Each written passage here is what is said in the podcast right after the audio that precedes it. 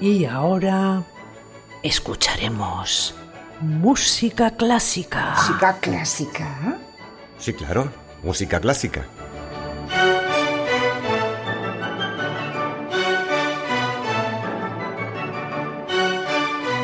Con Antonio Jiménez, música clásica.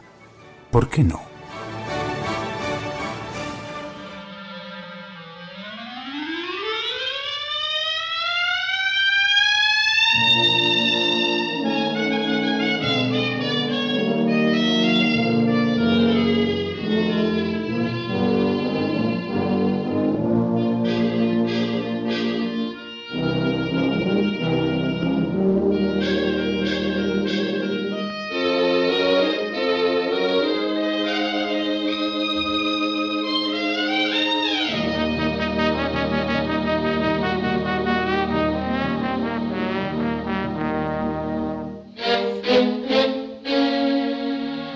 Buenas tardes amigos. Nuevamente volvemos a encontrarnos con nuestro ilustre paisano Eduardo del Puello, esta vez para interpretar una de las obras más importantes de Enrique Granados, sus Danzas Españolas Opus 37. Granados compuso estas 12 obras, según sus propias palabras, en 1883, o sea, cuando contaba solo 16 años. Es muy posible que las perfeccionara más tarde porque la sencillez de su escritura pueden reflejar la juventud del autor, pero por otra parte su maestría, elegancia y dominio del ritmo nos indican que estamos ante un compositor maduro. Junto con sus famosas goyescas, estas obras son una gran aportación a la música nacionalista española para piano del siglo XIX. La danza española número uno, denominada galante o minueto, es una especie de bolero en sol mayor que Granados dedicó a Amparo Gal, la que sería su esposa.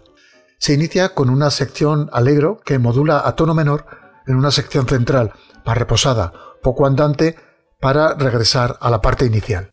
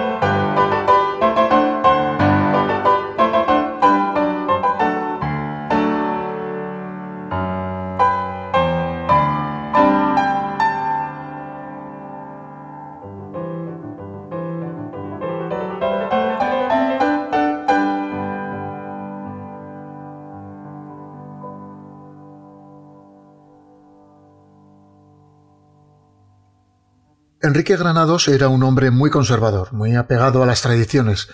Tuvo un gran sentido del humor, pero sobre todo era un romántico empedernido y perdidamente enamorado de su esposa.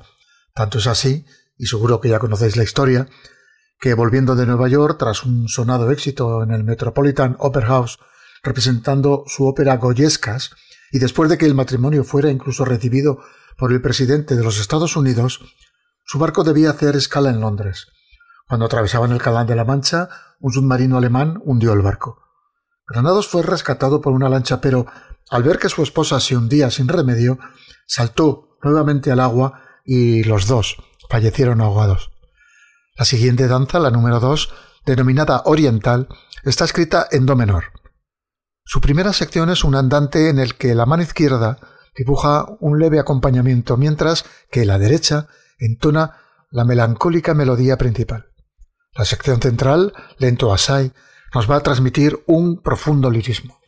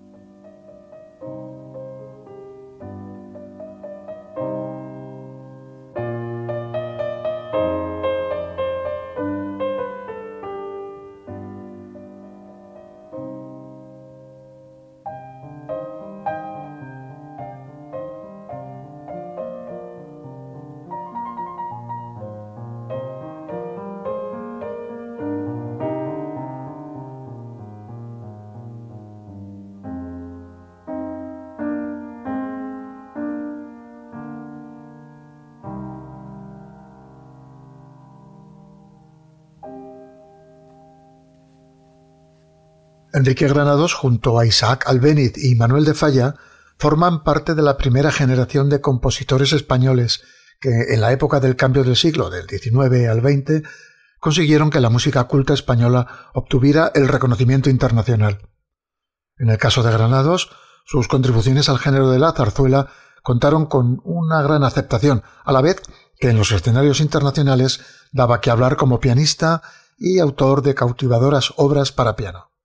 Una de ellas, estas danzas españolas, una composición que te atrapa de inmediato particularmente, en mi opinión, en su versión pianística. Esta es la adaptación que Eduardo del Puello hace de la danza número 3 en re mayor, Zarabanda.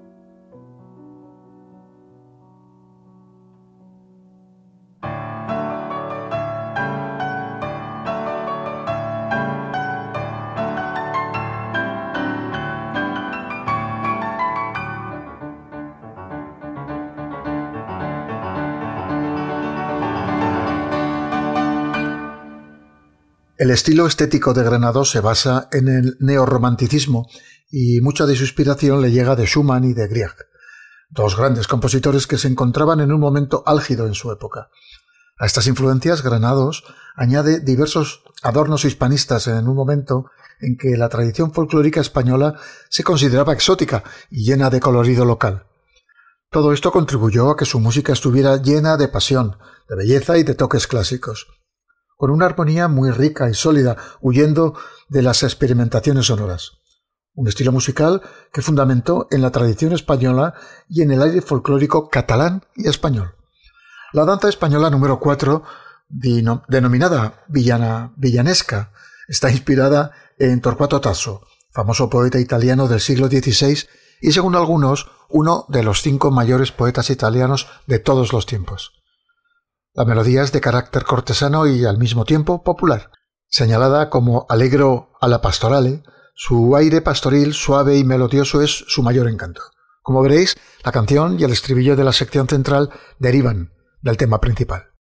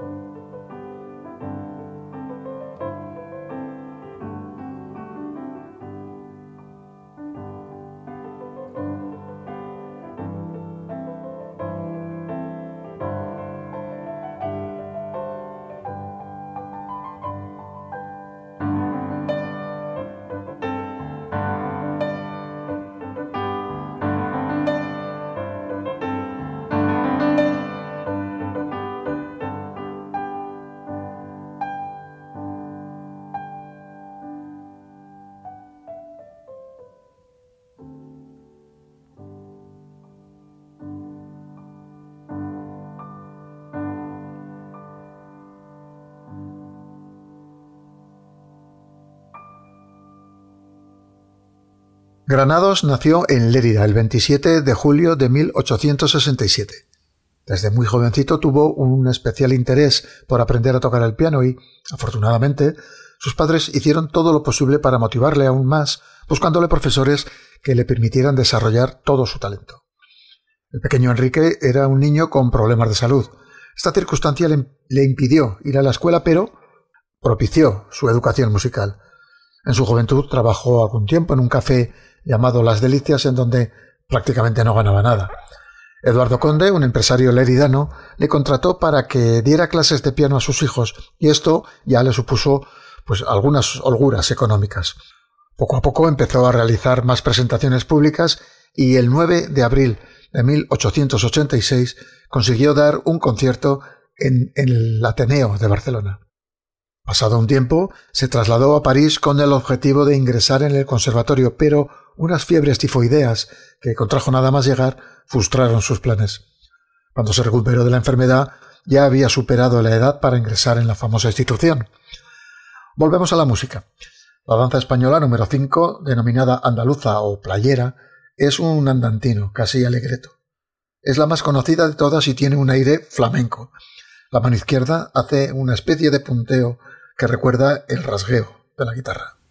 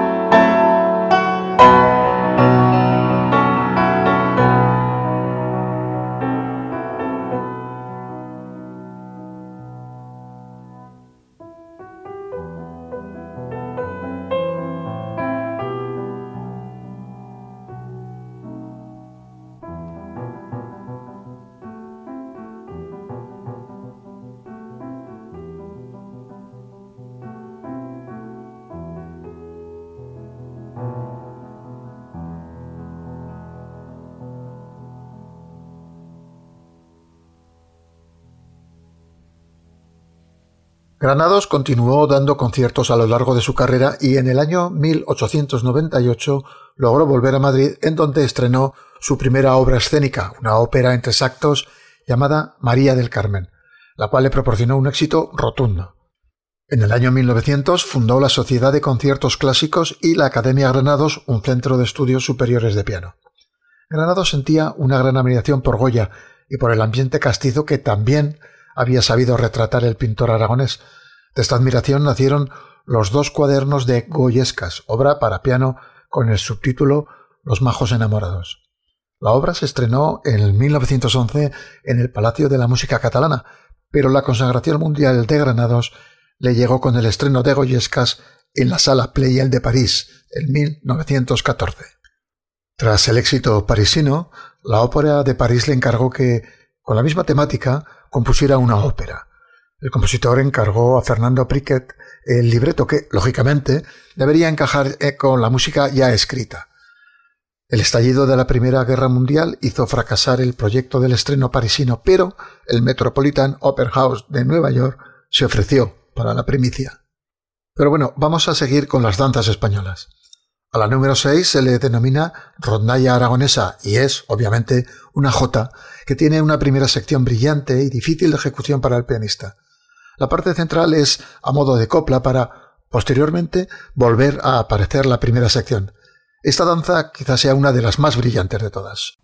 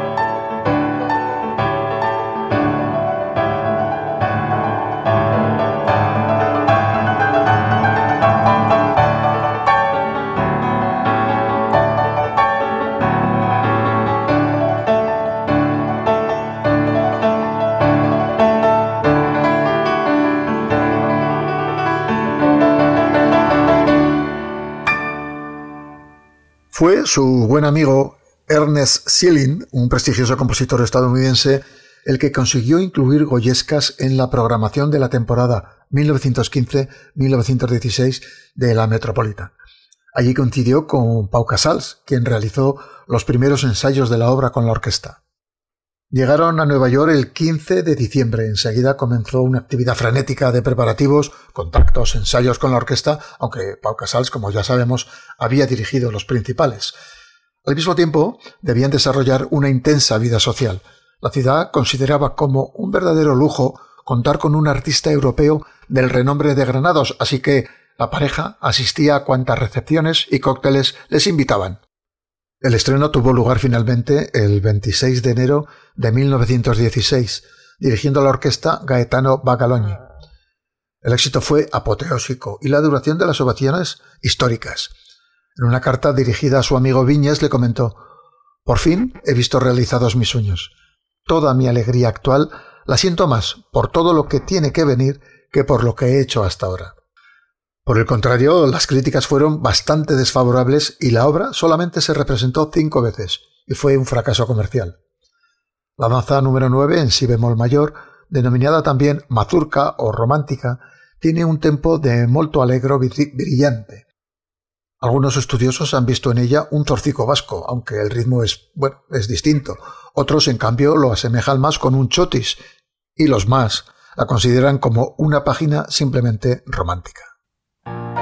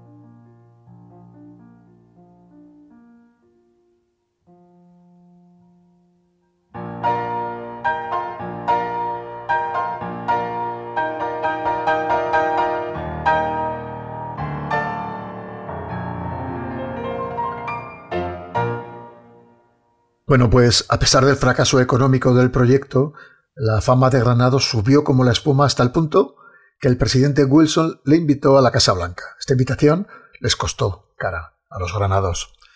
El matrimonio tenía pasajes de vuelta para el día 8 de marzo en el buque de bandera española Antonio López, que hacía la línea Nueva York-Barcelona. Pero para asistir a la recepción de la Casa Blanca retrasaron su salida tres días, esta vez con trasbordo en Inglaterra. La recepción y concierto en la Casa Blanca tuvieron lugar el 7 de marzo. Al día siguiente, el embajador de España, Juan Riaño, ofreció un almuerzo en su honor durante el cual hablaron acerca de los peligros que podría entrañar embarcarse en una nave de un país beligerante, aunque está fuera civil. Alarmado, Granados intentó cambiar los pasajes, pero ya era tarde. Además, impaciente como estaba por llegar a casa, desistió del cambio y el matrimonio se embarcó. Y el resto, bueno, es historia. La danza española número 10, denominada danza triste o melancólica, es un alegreto en sol mayor. Desde el punto de vista formal es un tanto deslavazada, pero quizá ahí resida su encanto.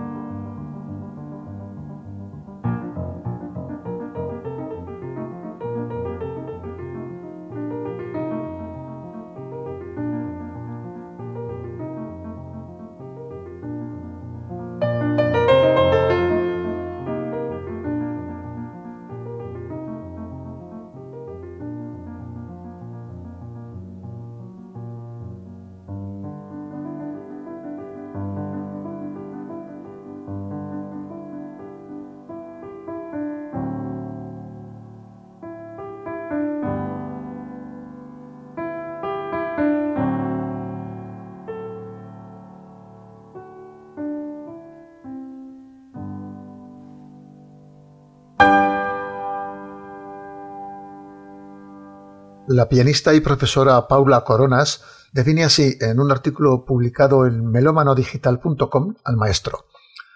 Dice, de carácter tímido, cuando tocaba para sus amigos, al ser aplaudido, casi se escondía para no recibir estos aplausos. Con largas melenas de un cuidado descuido, aventajada estatura, ojos fáciles a entornarse, mostachos con lejanos destinos, susurrante hablar, mezcla de ángel y de árabe, ardiente capacidad de invención, soñadora la vena, pulcra la forma, elegante el giro, se nos ofrece Granados como el prototipo de compositor en el que influyen dos cosas fundamentales, España y el romanticismo. Más de cien años después de la muerte inesperada y abrupta del gran maestro, seguimos respirando el aroma embriagador de su creación, cuyo acento melódico y melancólico nos envuelve en la elegante, poética e intimista obra que hoy, cien años después, seguimos admirando. En fin, no hay nada que yo pueda añadir a estas bellísimas palabras. Vamos a finalizar el programa de hoy con la danza española número 11, denominada Zambra. Es una hermosa e inspirada página que muestra reminiscencias de la música de raíces moriscas junto al virtuosismo y el rigor habituales en Granados. Muchas gracias por vuestra atención y os emplazo a todos a una nueva entrega de música clásica. ¿Por qué no?